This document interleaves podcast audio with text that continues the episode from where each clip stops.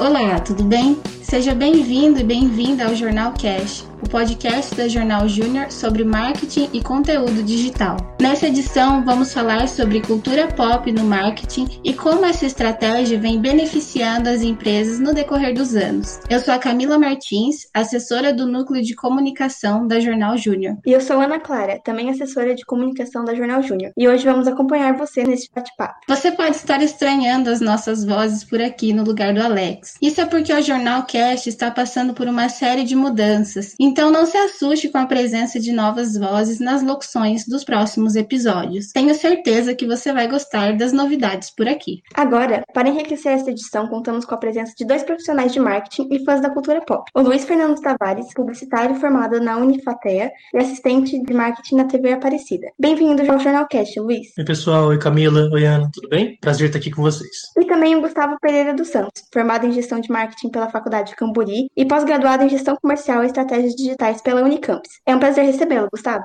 Olá, pessoal. Grande privilégio estar aqui com vocês. Antes de iniciarmos as nossas conversas, convido você ouvinte a clicar no seguir aqui no Spotify para receber os novos episódios do Jornal Cast e não perder mais nenhum programa. Aproveite também para seguir a Jornal Júnior nas redes sociais. É só você procurar por Jornal JR no Facebook, Instagram, LinkedIn e Twitter que estaremos por lá. Acesse também o nosso site jornaljr.com.br e conheça mais sobre o nosso conteúdo. Para começar, vamos explicar um pouco sobre o que é cultura pop, também conhecida como cultura popular. O conceito de cultura pop varia dependendo de quem define o termo, mas, para este programa, vamos definir a cultura pop como um entretenimento criado para grandes audiências. Por exemplo, filmes, séries, livros, quadrinhos, músicas e programas de TV. Basicamente, toda e qualquer forma de arte que se torna popular. Um bom exemplo de um produto clássico da cultura pop são super-heróis, personagens criados a partir de 1930 e que até hoje são conhecidos e adorados pela população. Elementos considerados da cultura pop podem possuir uma fama duradoura ou passageira. Para entendermos melhor a enorme influência que a cultura pop possui hoje na sociedade, precisamos primeiro entender a sua história. Luiz, você poderia contar pra gente como a cultura pop começou? Legal, vamos lá. Como a Ana estava falando, dá para definir cultura pop de várias formas, mas como a gente está partindo dessa definição de que são histórias pensadas pensadas para grandes públicos, eu acho que alguns exemplos legais que a gente pode trazer são com as histórias em quadrinhos, né? Um exemplo bacana que a gente tem é a primeira edição da Detective Comics, que foi lançada em 1937,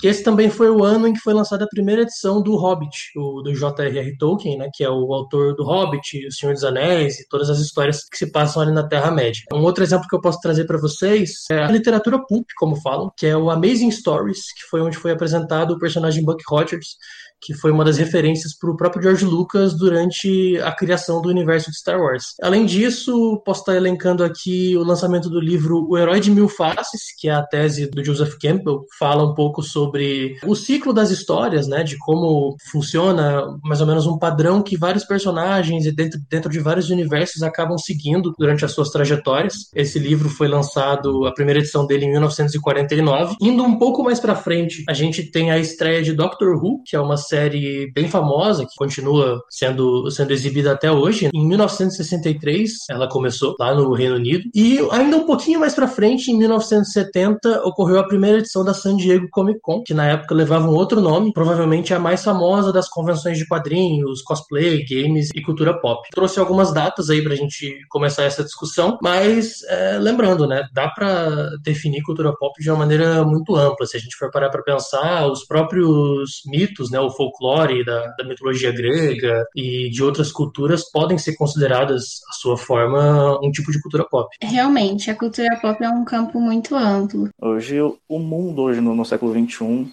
ele é mais amplo na, no crossover. Então a gente vê a intercalação de um personagem de um filme com um livro, aparece numa série. Então acredito que hoje a gente definir um elemento maior no campo da cultura pop, a gente pode incluir quadrinhos, games. É um universo muito amplo. Costumo falar assim que a cultura pop ela sempre reinventa. O que hoje está no hype, amanhã ele entra como nostálgico e ele volta a circular e é uma roda que nunca vai, vai parar de girar. Então, até na década de 70, 80, ficava muito fechado baseado em livros, filmes e séries. E hoje a gente tem esse campo mais aberto na, na cultura pop, mais voltado tanto para o público mais novo quanto para o público mais antigo, quadrinhos, os jogos. Hoje um, um, adulto não tem vergonha de falar que joga videogame igual ele teria uns 10, 15 anos atrás. Então, acho é um campo muito aberto com várias temáticas para poder explorar. Uma coisa bacana que a gente percebe quando se pesquisa um pouco mais sobre isso é que tem vários exemplos que a gente acaba nem pensando, nem levando em consideração à primeira vista. Por exemplo, o universo dos esportes, as próprias novelas são uma espécie de narrativa que sempre estão ali muito presentes no meio, sempre são motivo de conversa das pessoas. Hoje em dia, com o uso de, bastante difundido da, da internet, das redes sociais, a gente tem os memes como uma forma de cultura pop também.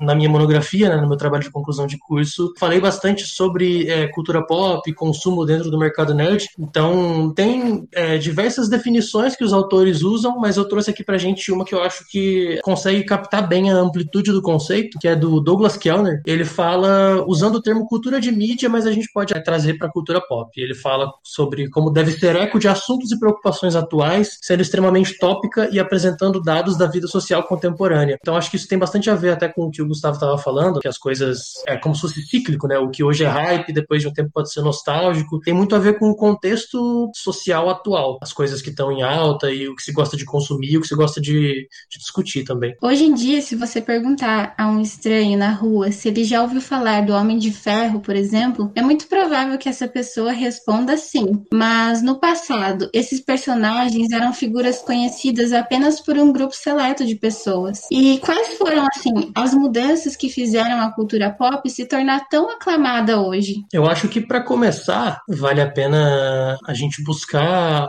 uma referência na, na literatura acadêmica, por assim dizer. A gente aqui que é da área de marketing e comunicação está bem familiarizada com o trabalho do Philip Kotler, que fala sobre marketing já há muito tempo. E uma das definições que ele dá logo nos seus primeiros trabalhos é que para você ter um mercado, você ter um consumo, você precisa ter uma demanda, né? A grosso modo, é isso que ele, que ele explica pra gente. E boa parte dessas histórias, elas surgem por conta de uma demanda desse público que gosta de ler sobre outros universos, sobre ficção científica e diversos temas que a gente consegue englobar, principalmente pensando, né, na mais ou menos o que uns 50 anos atrás, um pouco mais, é, com as histórias que estavam ali na, na literatura, nos quadrinhos e um pouco mais para frente nos filmes. Então, existia já essa demanda com histórias em quadrinhos, com livros, tudo mais. Ao longo dos anos, ao longo das décadas, próximas da virada do século, a gente vai percebendo uma certa inversão. Mais ou menos ali na década de 60 e 70, vários desses produtos que viralizaram, por assim dizer, nesse meio, popularizaram bastante, as pessoas consumiam e da década de 70 para a década de 80 a gente percebe uma estigmatização muito grande com esse tipo de público. A gente tem filmes como A Vingança dos Nerds e o Porkins que tratam o nerd como aquela figura que ela é franzina, é normalmente um homem, né? É um cara tímido, que não tem muito tato social, ele tá ali de óculos, é muito estudioso. E isso é quase que antagônico com a figura do, do jock, como eles falam nos filmes lá em Hollywood, que é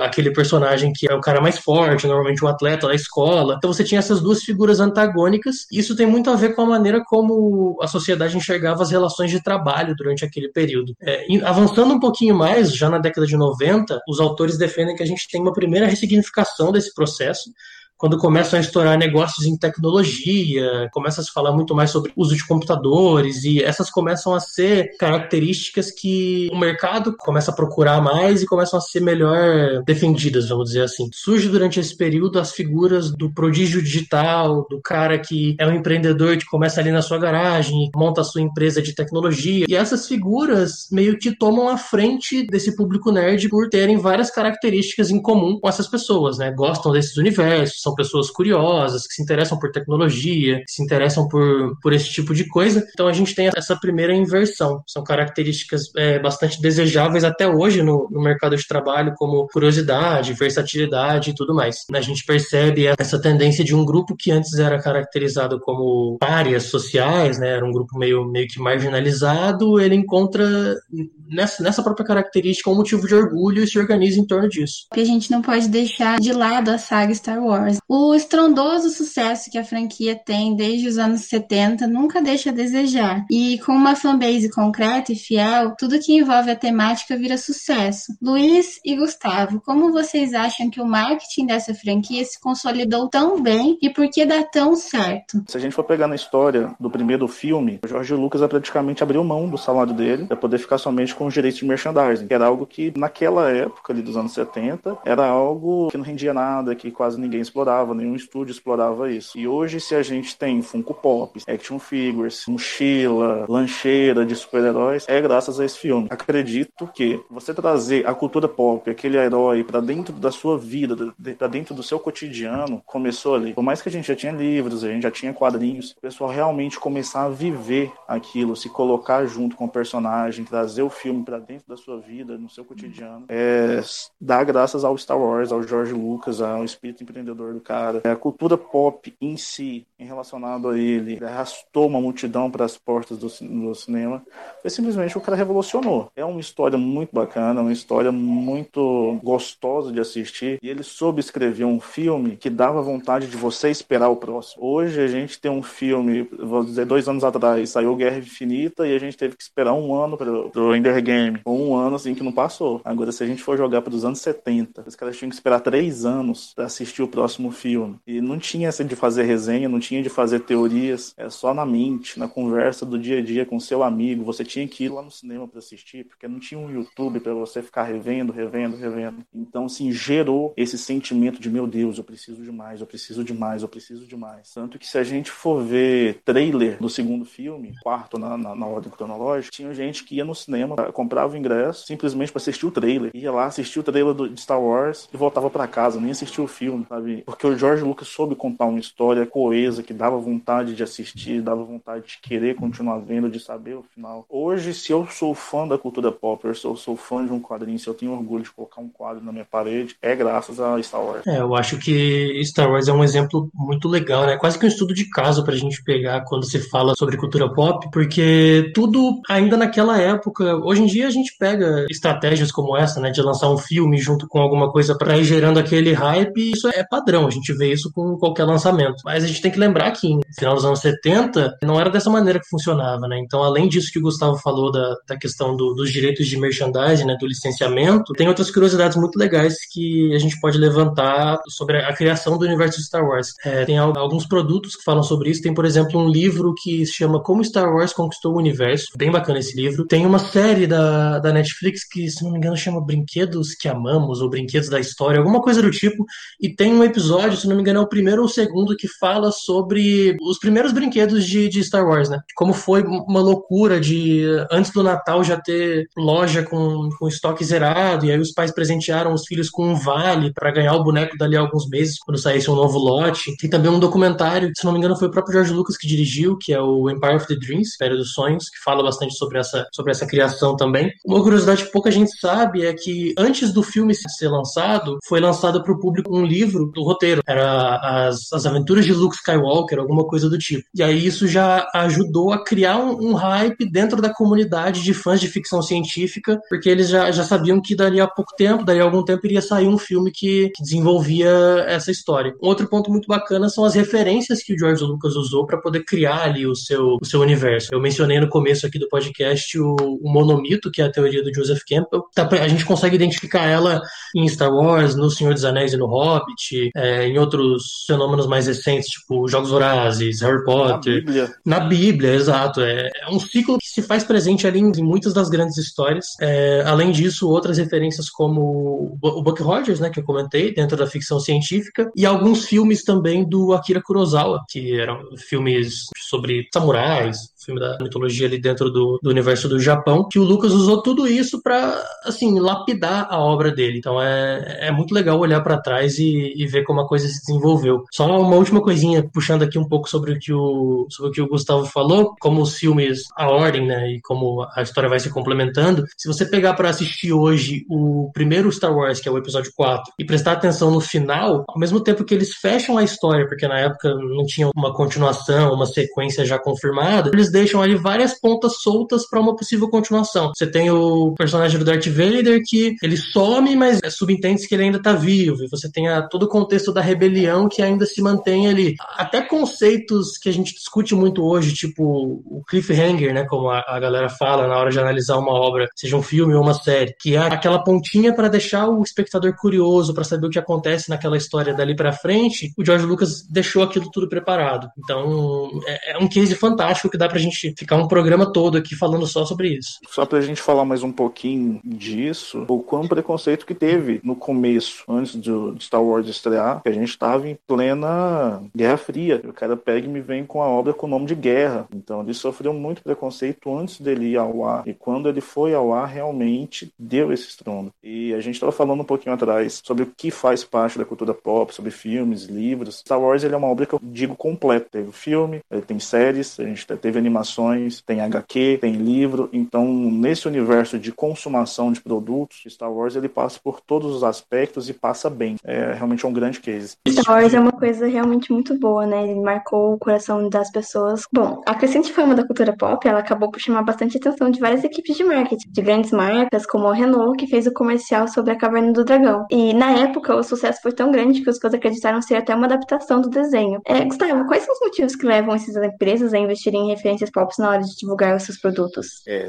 tocou num tema que é delicado para mim, porque quando eu vi o primeiro trailer daquele filme, né, entre aspas, esse era meu sonho de infância se concretizando. Eu nasci no, início dos anos 90, a Caverna do Dragão era o auge, e a gente foi largado nas traças ali, sem o último episódio, sem saber o que, que vai acontecer com os heróis. Eu acredito que foi pensando nisso que a Renault lançou em específico esse comercial, porque eu faço parte de uma geração dos anos 90, então isso tá no meu imaginário. Caverna do Dragão, Dragon Ball, e eles investiram nisso, porque o público que gostava desse desenho, que hoje não é tão caro você pegar uma licença, hoje é o público que consome o produto deles. Então, diferentemente de você trabalhar um Naruto, de você trabalhar algo que tá no hype, eles foram lá pro nostálgico. O público nostálgico, ele tá na faixa dos 30 anos, dos 35, dos 40, sabe? que é o público consumidor do produto deles. Ou uma coisa que o Luiz falou, Kotler, ele fala hoje que a gente vive na era da aproximação, onde as marcas, elas querem fazer essa aproximação, essa identificação com o público. Não é mais, olha, você quer comprar um martelo, eu tenho um martelo. Não, olha aqui, olha por que, que o meu martelo ele vai fazer parte da sua vida. Sabe? Olha aqui o tanto que o meu martelo ele se interage com você. Então, olha, trazendo essa mesma forma para o carro. Olha aqui o meu carro aqui dentro do desenho que você gostava de assistir quando você era criança. Olha aqui o mestre dos magos trazendo o nosso produto, aquele portal que você sempre sonhou de ver os seus heróis saindo da caverna do dragão. Cara, então, sim, essa aproximação que as marcas estão fazendo com a cultura pop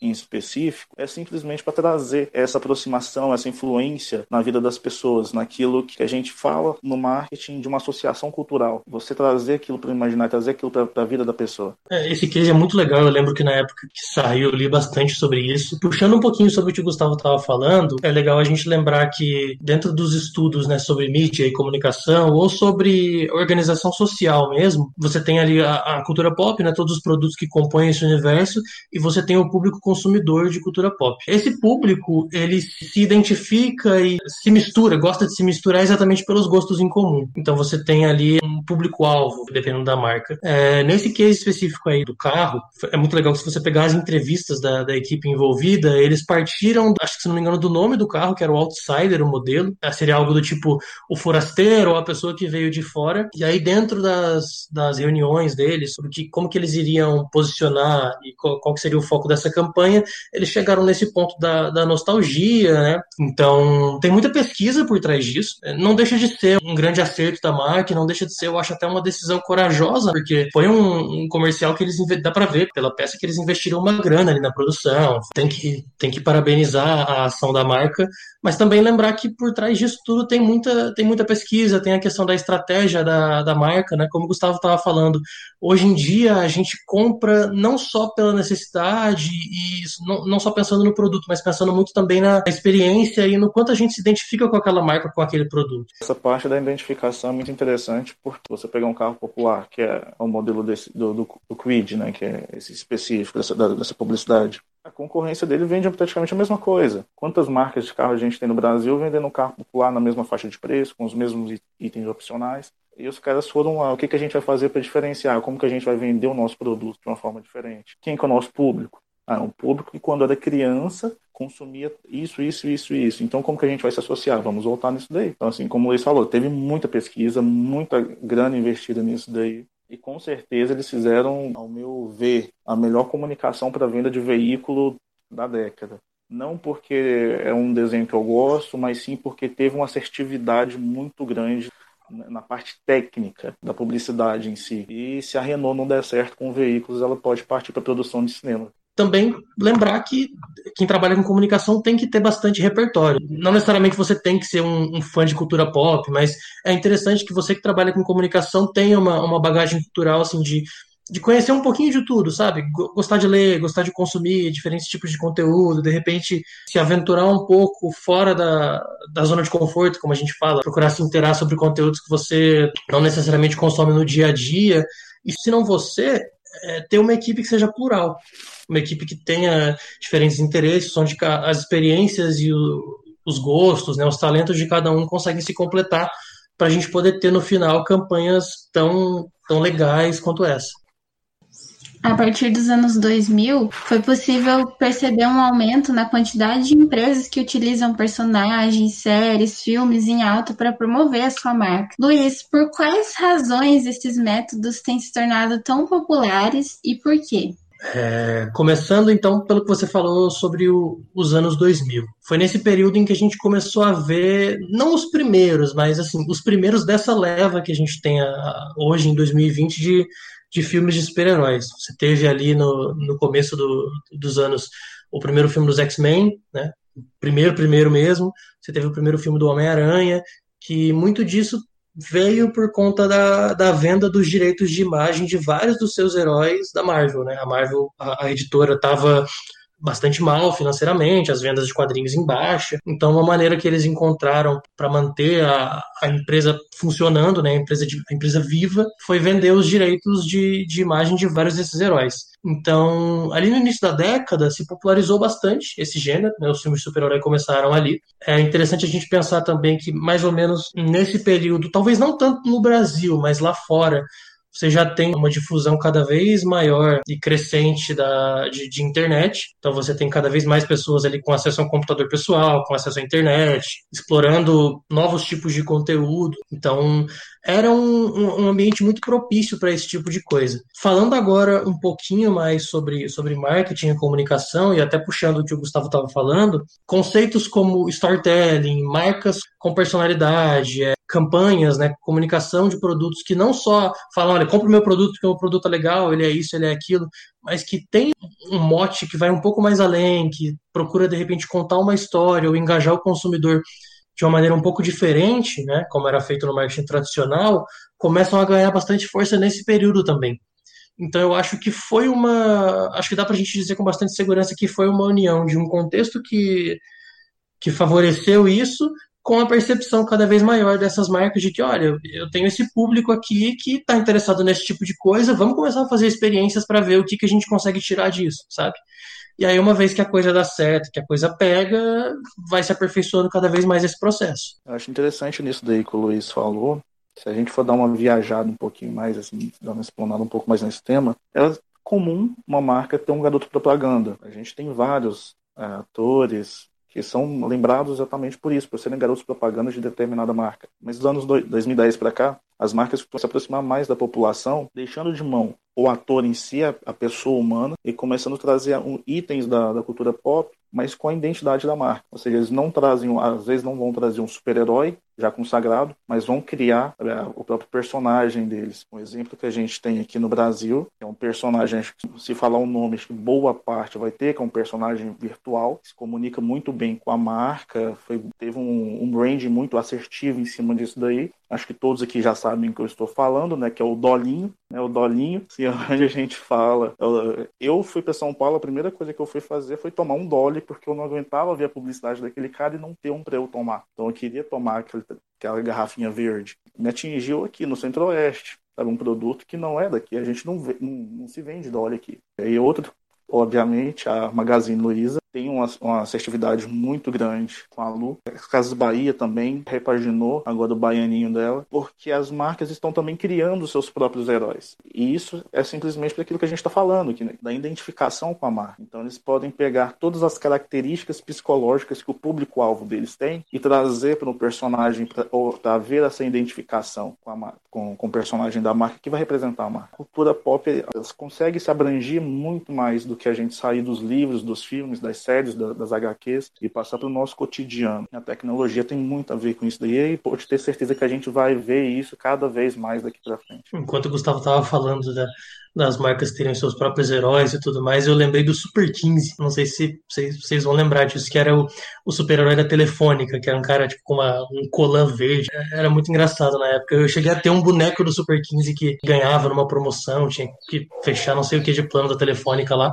Mas é muito isso que o, que o Gustavo falou, né? Se um, um personagem ele começa a cair nas graças do público. E hoje em dia, né, quando a gente fala de marketing de influência e até mais recentemente de microinfluência, é, você não precisa necessariamente ter um, sabe, um personagem de um filme blockbuster ou um personagem de uma série da Netflix que foi assistida por milhões de pessoas em vários países para você ter uma, uma identificação com a sua marca. Eu acho que é o que eu espero, sinceramente, falando como alguém que trabalha com comunicações, cada vez mais a gente também possa abrir espaço para assim, novos formatos e novos criadores de conteúdo, sabe? Que a gente não fique necessariamente preso àqueles grandes ícones do, do cinema e dos quadrinhos, mas que é, coisas novas é, venham, se, venham se formando também. Porque essa é uma característica muito bacana também do público de, de cultura pop, né? Que ele, ele é muito participativo. Você tem o público participando do processo, é, por muitas vezes até contando suas próprias histórias, né? A gente tem o formato de fanfiction, que dentro de Star Wars, Harry Potter,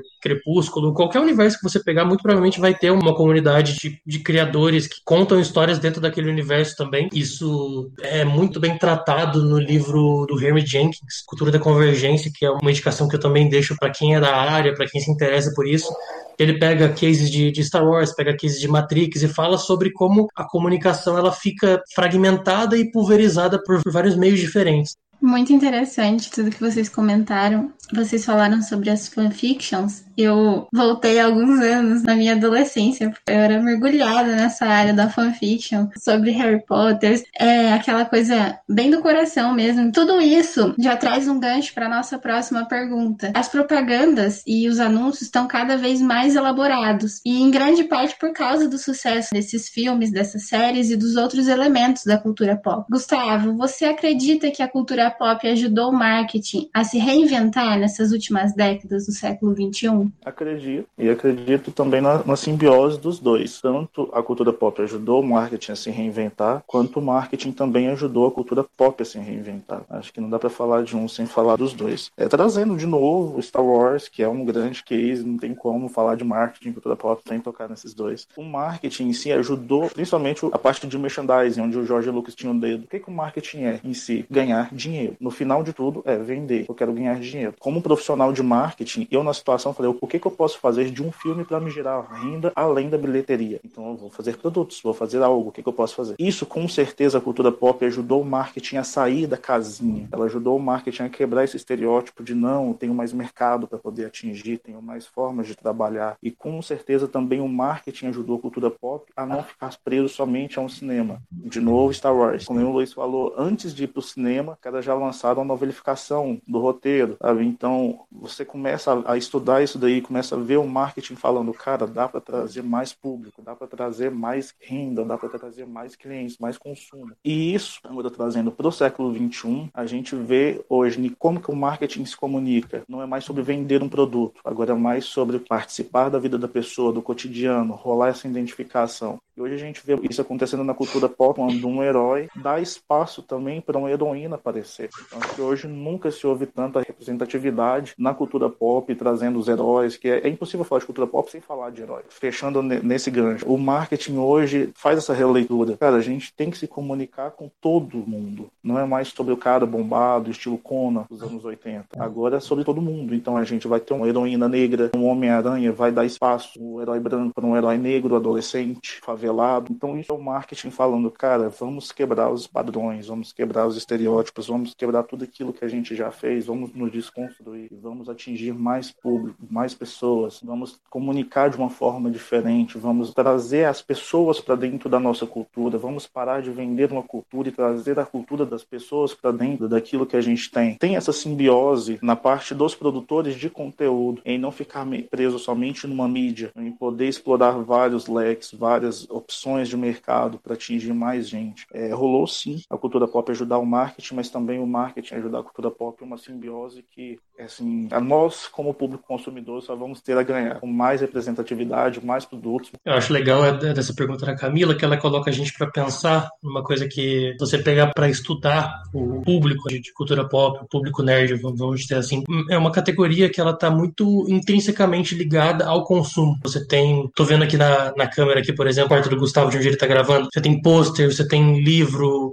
colecionável, tudo mais. Aqui no meu vocês não estão vendo, mas é a mesma coisa. A casa cheia de colecionável, pôster, história em quadrinho, então é, é uma tribo, vamos dizer assim, como alguns autores tratam, que ela está muito ligada ao consumo. É, tem uma citação que eu tirei até do meu trabalho que caracteriza essa galera como uma espécie de nova elite cultural, que ela é muito exigente e ela, ela quer ver os produtos dos universos que elas gostam ali presentes não dá para você falar de, de cultura pop, de, de, público nerd, do que é que seja, sem você pensar em toda a gama de produtos que vem junto com isso, em todo o material de, de merchandising, tudo que é fruto de licenciamento que vem atrelado a isso. Se a gente pegar os filmes da, da Marvel, por exemplo, apesar dos valores absurdos que a gente tem todos os anos com, com bilheteria de cada filme, se você for pegar para ver os relatórios da Disney ou do Marvel Studios, o grosso mesmo do que os caras ganham vem de licenciamento, vem de boneco, de, de caderno, mochila, das coisas que o público compra, de colecionismo, todo esse mercado de materiais, de ícones, vamos chamar assim, que as pessoas compram porque elas querem mostrar que elas gostam daquilo, que elas gostam de consumir aquilo, que elas vivem aquilo. Eu acho que foi assim um, um casamento que deu muito certo entre marketing e cultura pop, entre, entre o público. Não tem empresa melhor para estudar, para pegar como case, que fez essa reviravolta e deixou o marketing e a cultura pop tão intrínseca como a Disney. Ela é um exemplo muito interessante dentro do marketing na cultura pop, porque inicialmente a gente conhecia ela graças aos desenhos clássicos e ao parque temático. Todo mundo conhece Mickey Mouse. Entretanto, a empresa decidiu expandir a marca para além disso, comprando canais como a ESPN, a Fox e franquias de peso, como o já citado Star Wars. Com um conteúdo abrangente e uma grande divulgação em larga escala, ela consolidou um branding muito grande e cresceu consideravelmente a sua estratégia de expansão. Bom, Luiz, Gustavo, vocês acreditam que a empresa está aproveitando a explosão da cultura pop para dominar o cenário cada vez mais? Que exemplo ou dicas os pequenos e médios empresários poderiam tirar da jornada Disney? Primeiro, respondendo a pergunta, com certeza, olhando assim por uma ótica de marca mesmo, a Disney ela não está no mercado de filmes ou no mercado de parques de diversão, no mercado do que é que seja.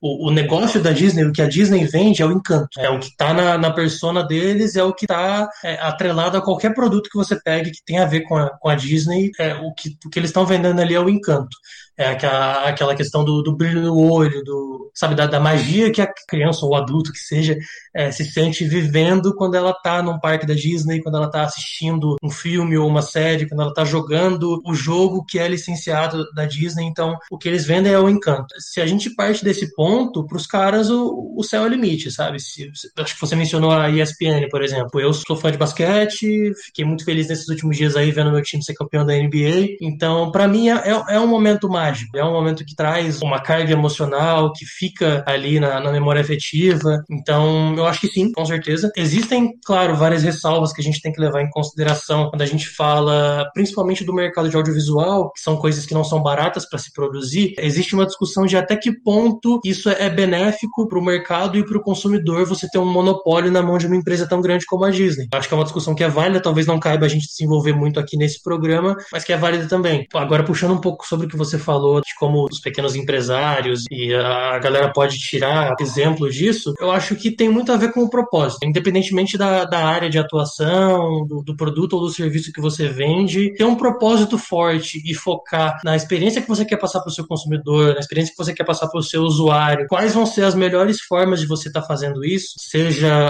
através da maneira como o seu produto vai ser entregue, seja através do seu atendimento, do ambiente em que aquela pessoa vai estar inserida, eu acho que isso tem que ser o ponto de partida para qualquer microempreendedor ou qualquer grande empresa que está buscando se reinventar. De novo, como o Gustavo falou muito bem mais cedo aqui no programa, a gente está numa era em que não é mais só sobre o que você vende pelo preço que você vende, tem muito a ver com as ideias que você defende e como você mostra para as pessoas no dia a dia que aquilo faz parte do DNA da sua marca, da sua empresa. Eu concordo com tudo que o Luiz falou, é bem isso mesmo. Tirando a parte de estar feliz com o time nos esportes, o meu não anda muito bem nas pernas, tomou de cinco esses dias. Mas é, falando aqui sobre o assunto, acredito sim que a Disney ela tenta dominar o mercado, ele está conseguindo dominar o mercado. É, a grande concorrência da Disney, assim, trazendo Marvel em si, né? a Marvel Studios é a DC e ela não anda muito bem, apesar de boa parte dos meus heróis favoritos estarem na DC, eu sei reconhecer isso, que ela não anda muito bem. E a Disney tem crescido cada vez mais, comprando empresas de outros segmentos para realmente fechar esse monopólio. Ao meu ver, ela deixou isso muito bem claro, agora no Endgame dos Vingadores, foi quando o rato salva o dia. A gente sempre coloca como o Homem de Ferro salvou o mundo. Isso não teria acontecido se um rato não tivesse tirado do Homem-Formiga, do Reino Quântico. Quem que é um rato, né? A Disney. Acho que foi um easter egg bem colocado no final de que a Disney salvou o mundo. Eu acho interessante a Disney sim está construindo essa dominância no mercado audiovisual, mas ao mesmo tempo eu me preocupo com isso, porque se hoje nós vivemos num mundo tão globalizado, onde cada vez mais as, as ideias diferentes têm que estar aparecendo, você deixar grande parte da comunicação com uma só empresa, com um só valor, eu acho um pouco arriscado. Eu acredito numa pluralidade geral, todas as visões aparecendo e deixar isso tudo na mão de uma empresa só, querendo ou não é uma pessoa só, é uma diretoria só. Eu acho um pouco arriscado. Agora, o segundo tópico a respeito do que os pequenos e médios empresários podem tirar disso. Alguns anos atrás eu fui numa palestra que falava sobre o atendimento Disney, a magia do atendimento Disney, como você pode encantar os clientes, né, com a forma de trabalhar deles. Inclusive tem um programa para a galera que trabalha com atendimento ao público, que é você ficar lá no parque e aprender com eles a forma correta de você encantar o seu cliente. Essa palestra foi muito interessante sobre isso, sobre a magia de você encantar o cliente. Não é mais sobre eu vender somente um produto. Né? Ele sair do, do, da minha loja ou do meu site com a melhor experiência possível. E ele fazer aquela compra, ele comprar aquele produto, simplesmente é uma parte pequena de todo um conceito que ele viveu ali, uma, uma magia que ele viveu ali. Então, acredito que os empresários pequenos e médios poderem estudar isso, essa forma como a Disney sabe encantar os clientes, essa magia acontecer. Eu acho muito interessante, eles só tendem a ganhar com isso. Principalmente hoje no mundo onde as redes sociais difundem cada vez mais bons atendimentos e maus atendimentos. No marketing, é muito comum a gente relacionar os sentimentos e as memórias prévias do público com a marca, principalmente quando elas são ligadas a sentimentos bons. Essa é uma estratégia bastante comum, assim como a gente já comentou anteriormente aqui. Luiz, quais os sentimentos que você acredita que algumas produções da cultura pop afloram no público? E por que isso é uma vantagem para a marca que está se relacionando com eles? Uma característica dos produtos de cultura pop é que eles precisam se comunicar em algum ponto, assim, em algum estágio com o que a gente está acostumado a vivenciar no dia a dia, né? Tem que ter algum paralelo com o que a gente está acostumado. Eu acho que nós, né, que estamos conversando enquanto profissionais de comunicação e todo mundo que, que é dessa área, tem que enxergar as coisas com, com essa visão também, sabe? Quando você está lendo, quando você está assistindo algum produto, quando você está consumindo alguma coisa, é sempre legal você tentar olhar por esse lado, pensar no que aquilo está querendo te passar e quais gatilhos, quais pontos de intersecção, vamos chamar assim, ele está explorando para isso isso. Se a gente pegar, por exemplo, a questão dos super-heróis, você tem, num primeiro ponto, aquela característica do, do ser fantástico, que ele algumas vezes é até criticado, mas a questão de ser o escolhido para alguma coisa, de ter uma missão, e aí soma-se com isso os conflitos que o personagem passa, tudo mais. Eu, por exemplo, gosto muito da maneira como constroem a figura do Homem-Aranha. Ele não é um cara escolhido para isso, tipo um, um, Superman. Tudo bem que eu tô misturando duas editoras diferentes, mas a maneira como ele é construído fica muito mais fácil de se comunicar com o público que está lendo ou que está assistindo aquilo. E é um personagem que ele é versátil, você consegue adaptar a história de origem, consegue adaptar a mensagem que aquele personagem está querendo passar, mesmo se você muda algumas coisas. O Gustavo estava mencionando um tempo atrás o Miles Morales, né, que é o Homem-Aranha do Aranha Verso e tem a sua própria história em quadrinho, vai ganhar um jogo agora também na próxima geração de consoles. Eu acho que é muito bacana parar para pensar sobre isso. Existe um ponto que alguns autores, alguns estudiosos criticam nisso. O Alan Moore, por exemplo, que é o roteirista de várias histórias em quadrinho assim, clássicas. É, tem um texto dele que viralizou um tempo atrás, eu revi esses dias em alguma rede social por conta da, das eleições nos Estados Unidos e tudo mais, que ele fala sobre como ele acha muito problemático que a gente consuma tanto conteúdo que bate em cima desse ponto do super-herói. Ele acha que tem uma questão de infantilização e de fuga até da galera que consome isso, sabe? De, de repente, assim, ficar muito presa a uma literatura fantástica, a um mundo que não é o real e que isso pode ser maléfico de, de alguma forma no, no médio e no longo prazo para a sociedade. Eu acho que é um questionamento válido e entra também naquilo que eu estava falando, que a gente, enquanto profissionais de comunicação, tem que parar para analisar por esse lado. Tem um criador de conteúdo que eu sigo, que é o Thiago Guimarães, é, o canal dele é Hora Thiago, ele é, tipo, nerdaço, fã de cultura pop também, falando sobre quadrinhos, sobre filmes, ele tem umas referências muito engraçadas com novela da Globo também, que ele cresceu assistindo. Eu gosto muito do canal dele, tem até um vídeo que ele pega para destrinchar vários acontecimentos e várias coisas que acontecem no universo Marvel no cinema, que tem muito a ver com coisas que a gente vivenciou enquanto sociedade no mundo real. Então é, fica essa indicação aí. Você perguntou também sobre qual que é o, o benefício que as empresas têm em estar tá atrelado com isso. Eu acho que tem tudo a ver com o que a gente estava conversando sobre marcas com personalidade, que tem os seus valores, tem ali a sua responsabilidade, as coisas que elas defendem. E, de novo, tudo isso precisa ser muito autêntico para que faça sentido. É, não adianta você tentar pegar um meme, ou um viral, ou um personagem e tentar emplacar aquilo com a sua marca se o seu discurso, é, se aquilo que você defende e pratica no dia a dia não faz sentido com aquele público, com aquela mensagem. Eu acho interessante o que o Luiz falou, principalmente a respeito de sentimento trazendo novamente para mim. Superman, ele nunca foi um personagem que conseguiu me atrair. Ele era sempre um deus inalcançável. Mas eu, quando criança, quando eu olhava o Homem-Aranha, rolava aquela identificação. Pô, ele é simplesmente um garoto é, pobre e que, por raios do destino, aconteceu isso com ele e hoje o cara é foda. Véio. Desculpa a palavra, mas esse sentimento de identificação, de você torcer pelo cara, isso é muito importante. Novamente, eu trago ao tópico anterior sobre deixar tudo isso como um monopólio monopólio para uma empresa só. Isso também pode ser arriscado, porque elas podem manipular o sentimento de uma sociedade dependendo de um valor único que ela vai apresentar, se você só tem uma opção. Sim, entrando um pouco nesse, nesse ponto que o Gustavo levantou, a gente estava aqui, né, tecendo elogios à, à Disney, a estratégia e tudo mais, mas tem coisas que a gente não pode deixar principalmente enquanto fãs de cultura pop, enquanto profissionais de comunicação, a gente não pode deixar de observar. Isso que a gente está conversando, né, essa questão do, do, pertencimento e da associação que a gente faz com o personagem, cria também um senso de preciosismo em quem é fã do personagem, né? Você tem aquela sensação de, poxa, esse, esse aqui é, é, o meu personagem favorito, sabe? Eu, eu tô lendo a história dele, eu tô assistindo o filme dele, então eu me identifico muito com isso. E existem pontos em que isso é um pouco complicado, porque essas pessoas acabam tentando excluir de outras pessoas também a chance de se enxergar no personagem, de se identificar numa história. Com a própria Disney, que se por um lado ela coloca em, em produtos que são mais voltados para crianças ali na, na sua época de formação. Você tem animações como Frozen e, e Moana que tratam sobre de, de, emancipação e empoderamento de personagens femininas, né, que são ali protagonistas e a história dela foge, foge um pouco daquela curva só de ter que encontrar um príncipe, etc, etc. E também falando de Marvel, né? Você tem um filme como Pantera Negra que revolucionou porque você tem um elenco principal que é quase que inteiramente de atores negros, você tem um, um diretor negro, uma equipe envolvida no processo que, de, pessoas negras também. Então, é, de um lado, ela acerta muito nesses pontos, mas por outro lado, você tem uma personagem importante que está ali desde o começo, como a Viúva Negra, né? que que está ali num papel de destaque, teoricamente, dentro do, do ambiente dos Vingadores desde, desde o começo. E ela só foi ganhar um filme solo agora, depois que todo o arco foi fechado. Enfim, não vou dar spoiler, mas quem assistiu o filme entendeu o que eu estou falando.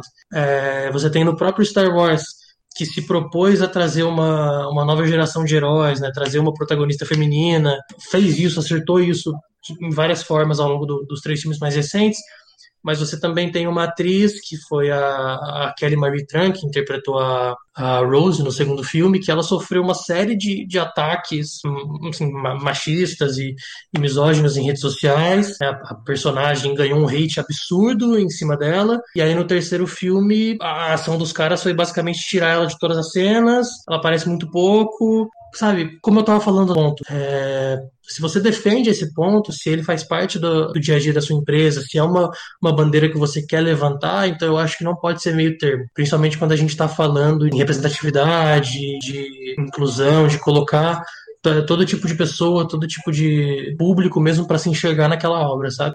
É, eu acho que é, é, um, é interessante também a gente pensar que boa parte dessas histórias, né, a gente está tá falando aqui de muita coisa que veio dos quadrinhos. É, por ser uma mídia, né, não vou dizer tradicional, mas uma mídia que já está aí há bastante tempo, é, durante boa parte da, dessas décadas, o quadrinho ele foi feito pensando em um público majoritariamente masculino, branco. Então, acho que a gente está num momento interessante de observar essa, essa transição, de cada vez ver é, empresas se voltando para esse lado e ver cada vez mais histórias sendo contadas para que mais pessoas consigam consigam consigam, desculpa, consigam se enxergar na obra, sabe? Então você ter mulheres, você ter pessoas pretas, você ter LGBT, sabe? E acho que ainda falta um pouco de um pouco de tato e um pouco até de, de, de coragem em várias empresas de, de abordar isso porque ainda fica muito essa visão de que não, como o Gustavo estava falando, né?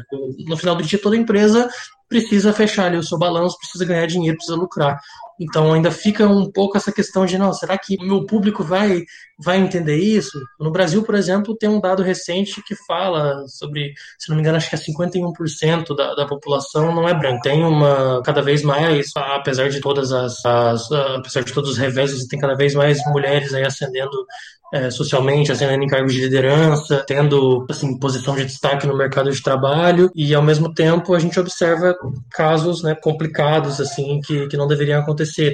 não sei se vocês acompanham, mas esses dias atrás até teve um que que gerou bastante discussão em rede social, que foi a apresentadora da, da Xbox no Brasil. Ela, ela foi contratada, se não me engano, no, no começo do ano ou no final do ano passado, para ser apresentadora da, da marca no, no YouTube. E aí, né, a gente está falando de, de, público gamer, então a gente já sabe o, o tipo de, de, comportamento que se encontra nesses, nesses ambientes em, algum, em algumas vezes. E aí a garota sofreu uma série de ataques, sofreu ameaças tudo mais. E aí a marca, ao invés de sair na defesa dela e, sabe, combater esse tipo de, de atitude tóxica, os caras demitiram a menina, continuaram o canal. Então é, é bastante complicado perceber como muitas vezes esses personagens esses universos que a gente gosta tanto, acaba também ficando à mercê de, de pessoas com um pensamento muito retrógrado, muito pequeno, sabe? Bom, vocês realmente falaram tudo que deveria ser falado. A próxima pergunta ia ser exatamente sobre isso, como as empresas relaciona poderiam relacionar né, a importância da cultura pop e do marketing das empresas é, como um espelho da sociedade e também um fator de mudança.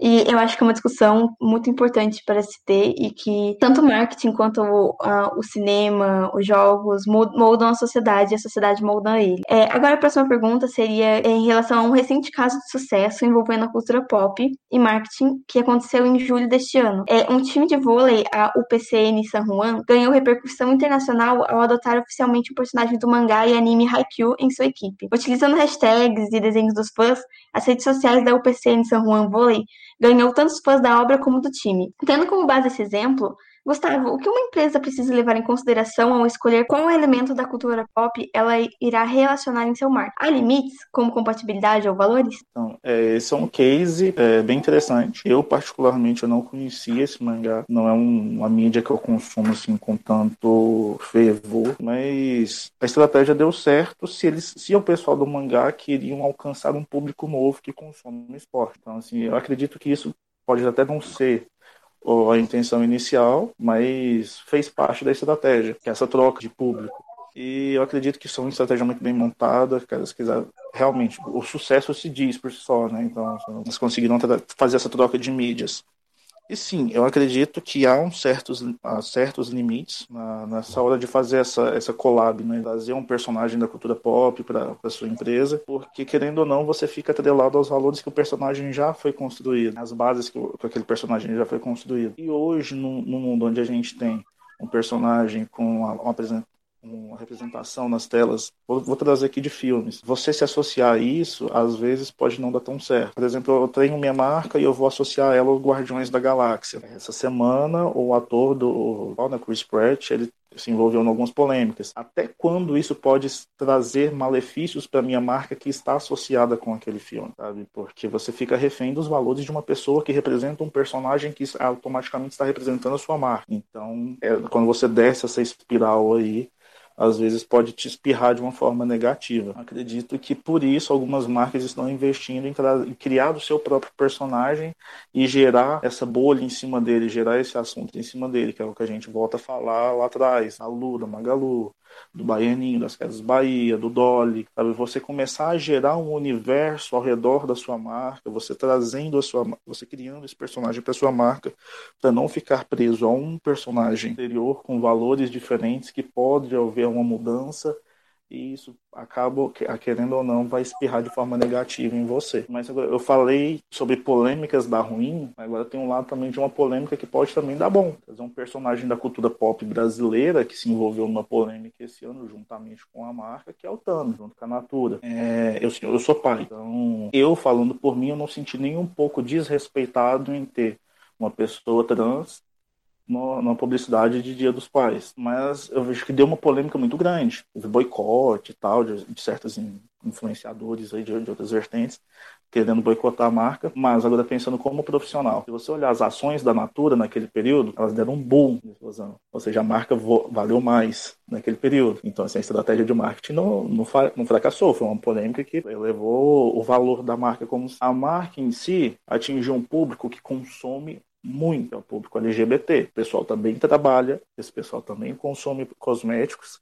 Eles não são páreas da sociedade, eles são seres humanos normais. Só que a marca, com uma ação, conseguiu alcançar um público que às vezes não poderia ser o público-alvo em si, ou o público consumidor deles em si. Eles se apresentaram ali para aquele público. E trazendo de novo aquela coisa da associação cultural de uma marca com o público, da mesma forma que há um boicote por parte da sociedade sobre uma marca, quando você se associa em alguém, se essa associação for algo positivo para um grupo, você vai receber a proteção daquele grupo. Então, assim, eu, eu não sou LGBT, mas, por exemplo, se eu sou LGBT e eu me sinto representado por uma marca e aquela marca está sofrendo um boicote por conta disso, pois agora eu vou lá comprar somente para ajudar. Então, trazendo essa questão de você se associar a um personagem, hoje em dia tudo vai dar polêmica, de um jeito ou de outro. Você não vai agradar ninguém. Então, acredito que sim, na hora do seu planejamento, você tem que ver, conhecer muito bem o seu público. Será que essa associação ela vai dar uma polêmica? Essa polêmica vai me trazer resultados positivos ou negativos?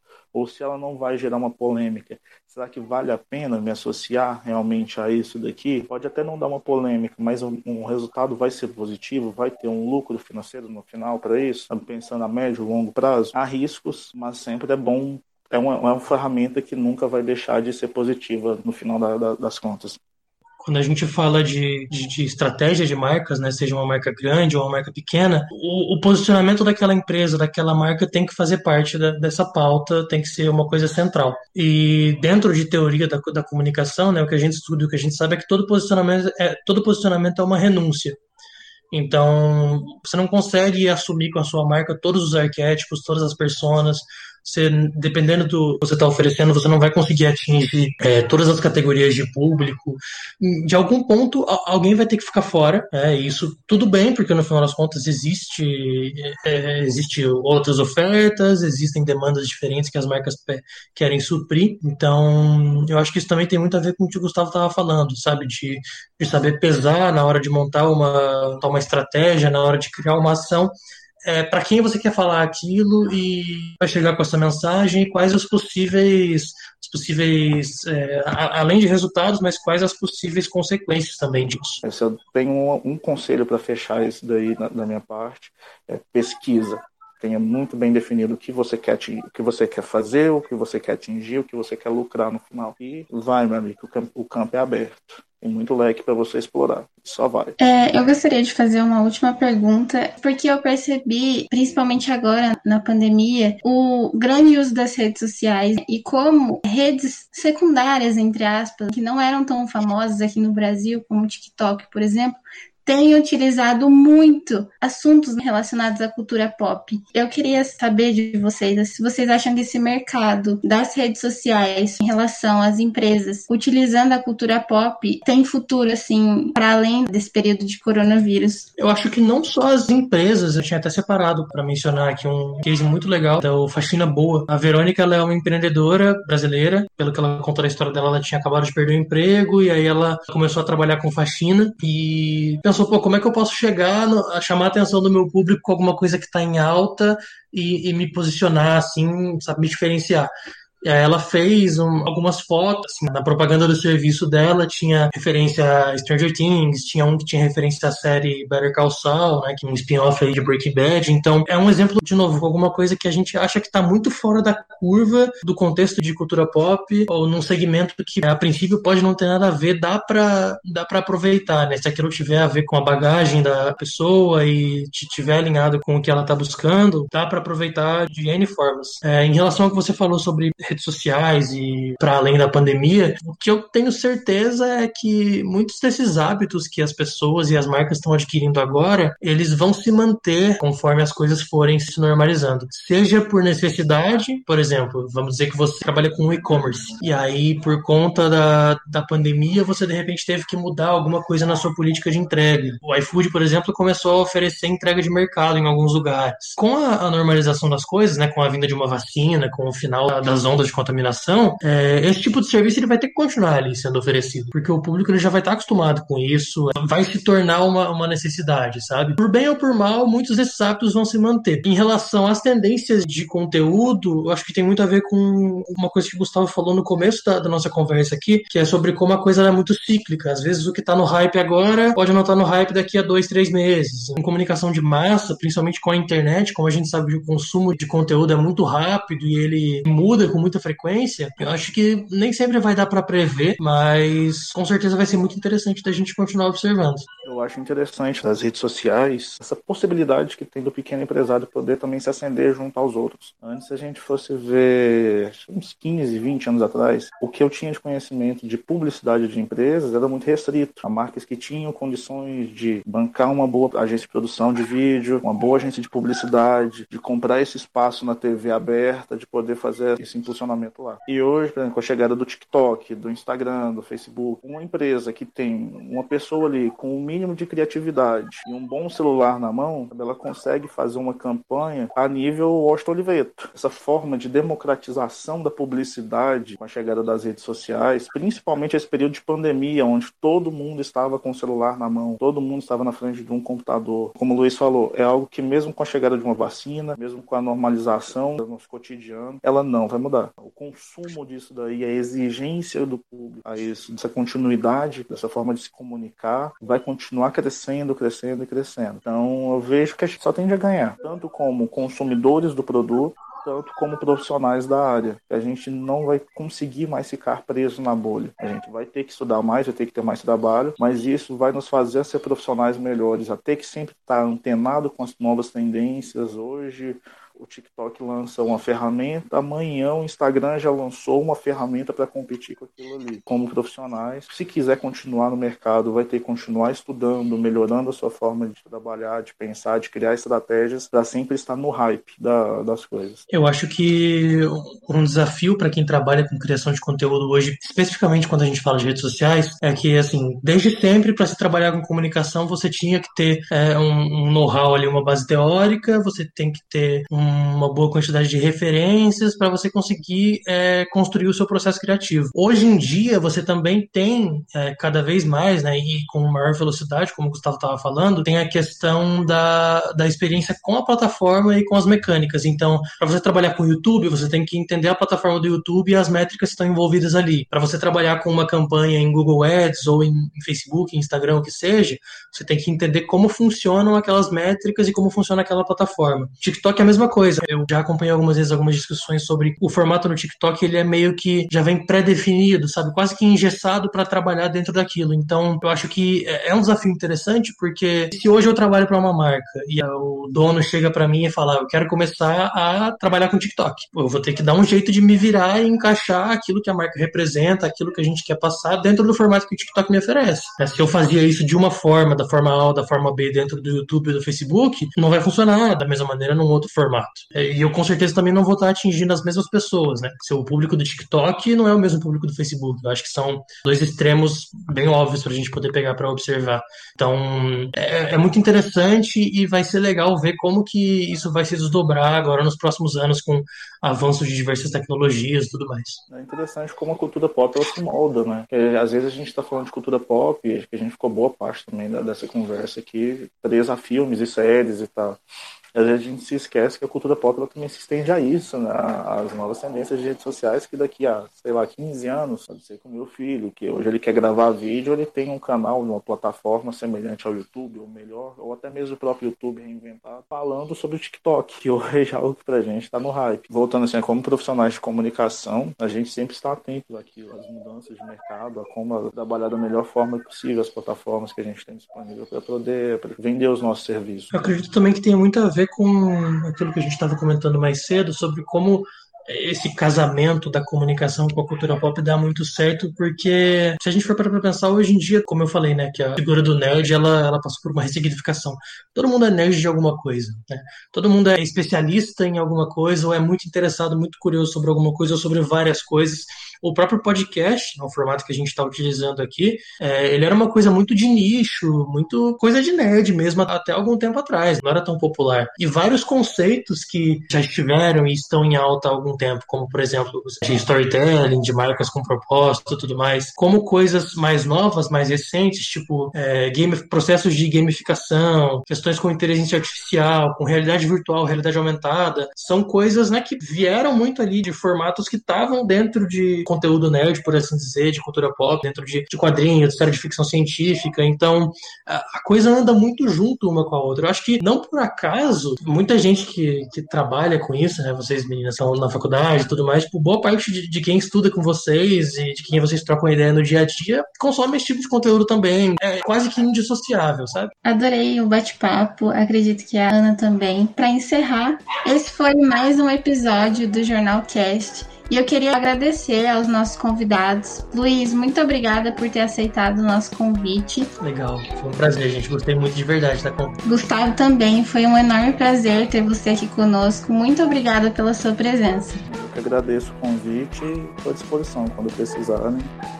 Foi um prazer conhecer vocês. Para saber mais sobre o assunto, siga a Jornal Júnior nas redes sociais. Nós estamos no Facebook, Twitter, Instagram e LinkedIn. É só digitar Jornal JR que você vai achar a gente. Essa edição do Jornal Cast também está disponível no nosso site. Se você quiser ouvir novamente esse programa ou saber mais sobre os nossos conteúdos, é só acessar jornaljr.com.br. Esse episódio foi gravado durante o período de isolamento social causado pela epidemia do coronavírus. Por isso, todos os participantes gravaram de suas próprias casas. Então não se assustem com ruídos ou outros sons que normalmente não aconteceriam no estúdio. Para você que está ouvindo o Jornal Cast durante a pandemia, fique em casa e siga as orientações da Organização Mundial da Saúde. Todos e todas os integrantes da Jornal Júnior estão nessa campanha também para que tudo volte ao normal o quanto antes. O Jornal Cast é uma produção do Núcleo de Comunicação da Jornal Júnior, agência júnior de comunicação do campus da Unesp de Bauru. A locução e edição desse Jornal Cast foram feitas por mim, Camila Martins, com a assistência da Ana Clara Leandro. A produção ficou por conta da Brenda Brandão e da Ana Clara Leandro, assessoras de comunicação da Jornal Júnior. A supervisão é de Alex Silva, gerente do núcleo de comunicação do jornal e de Fernanda Garcia, diretora do Núcleo de Comunicação. Nos despedimos por aqui. Um grande abraço e até mais.